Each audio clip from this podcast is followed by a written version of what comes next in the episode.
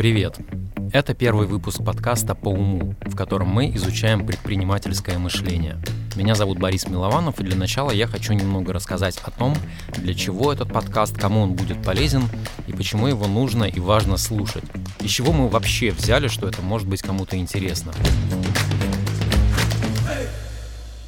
Я долго думал, с чего начать, и выделил для себя два момента, о которых, пожалуй, следует рассказать, чтобы было понятно, что происходит. Два года назад я уволился с работы, которой посвятил примерно треть своей жизни, и твердо решил сменить профессию. Судьба и прежние знакомства привели меня в пиар-отдел школы управления Сколково, где произошли события, которые невероятным образом... Не, давайте все же по порядку. Откатимся немного во времени вот сюда. Да, это мое детство в начале 90-х. Самая большая моя мечта — это получить в подарок на Новый год приставку «Дэнди». А вот мои родители. Оба творческих профессий, и они ума не могут приложить, как этот подарок организовать. Мама занимается танцами, отец — музыкой. Как вы понимаете, это не самые прибыльные профессии, особенно в Ростовской области, где мы тогда жили. При этом оба из самых простых семей, каких в России миллионы — у отца родители учителя, у мамы рабочие. То есть предпринимателей в нашем окружении, по крайней мере близком, никогда не было. В моем сознании очень четко зафиксировался образ предпринимателя скорее как ругательный. А то, что он делает, непременно должно быть связано с каким-то обманом. При этом я не помню, чтобы родители когда-либо вообще обсуждали предпринимателей. Но, видимо, сама атмосфера в семье и различные рассуждения старших о том, что происходило в России тех дней, привели к тому, что такой образ сложился. Так он, закрепившись с детства, и остался со мной на долгие годы. И даже будучи уже взрослым молодым человеком, на просьбу подобрать синоним к слову «предприниматель», я бы первым делом ответил «спекулянт».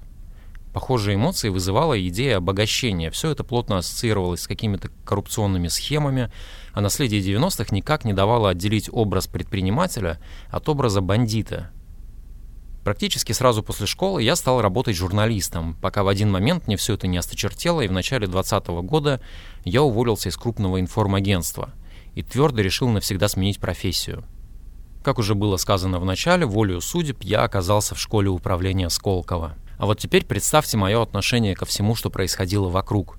Я думал примерно следующее. Окей, вы можете сколько угодно дурить этих бедолаг, которые приходят сюда учиться – Наверное, они в какой-то мере даже это заслужили, ведь это спекулянты и мошенники. Но я-то умный человек, и я хорошо понимаю, что здесь на самом деле происходит. Сейчас мне невероятно смешно смотреть на того себя со стороны. Но это как пересматривать остросюжетный фильм, когда в самом начале ты смеешься над наивностью главного героя, думая, о, ты даже не представляешь, что тебя ждет впереди. А впереди меня ждало следующее — для начала меня отправили прослушать несколько лекций на открывшейся тогда программе MPA – Master of Public Administration. Это программа для действующих мэров городов и их команд. Я должен был слушать лекции, а потом писать большие тексты на их основе. Кстати, эти тексты до сих пор можно найти в соцсетях и на сайте школы. Итак, я приехал на кампус в свой первый рабочий день и, заняв место в зале на три сотни человек, приготовился увидеть русскую версию Тони Робинса, которая будет вещать о том, что у вас все получится и вы все сможете.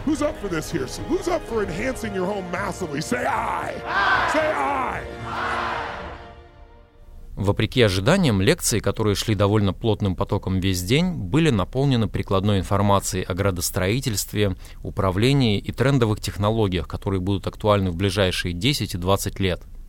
К слову, эти лекции до сих пор хранятся у меня в диктофоне, потому что мне просто жалко их удалять.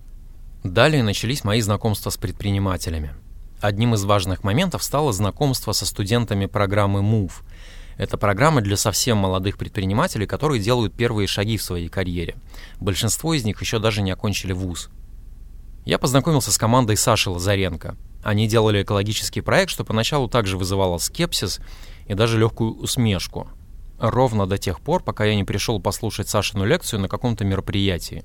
Там он рассказывал о бизнес-модели своего стартапа. Суть была в том, что в западных странах существуют квоты на выброс СО2 для бизнеса. Если тебе не хватает существующей квоты, то ты можешь докупить сколько необходимо, и эти деньги пойдут на экологические проекты, которые сокращают углеродный след. Саша со своей командой придумали следующее. Они приходят в компанию и говорят, мы можем посчитать, сколько СО2 производит ваш бизнес, и сказать, сколько деревьев нужно посадить, чтобы у вас образовались лишние квоты, которые вы сможете перепродать другим бизнесам, то есть заработать на эко-проектах. Понимаете, это придумали люди, которым по 20-22 года. Тогда я подумал, ну класс, ну это предприниматели новой формации, все понятно. Они выросли на совершенно других идеалах, у них были Стив Джобс, Марк Цукерберг, и тут судьба словно бы сказала мне, а вот ты так все-таки думаешь. Ну ладно. И примерно в этот же период мне выпало делать YouTube-проект «Эффект Сколково» с руководителем «Белой дачи» Антоном Семеновым. Чем больше я вникал в суть того, чем он занимается, тем больше мне хотелось кричать о том, что «Эй, да мы же ничего не знаем о предпринимателях. Мы не видим и половины того, что происходит на самом деле. Мы считываем какую-то внешнюю картинку в виде дорогих машин и загородных домов, но мы даже близко не понимаем, что за этим стоит. Надо сказать, что в это время у меня стали возникать частые споры с моим отцом. Я восторженно рассказывал ему о предпринимателях, он же был непоколебим в том, что они зарабатывают нечестным трудом. Когда был готов выпуск «Эффекта Сколково» про Антона Семенова, первым делом я отправил видео отцу.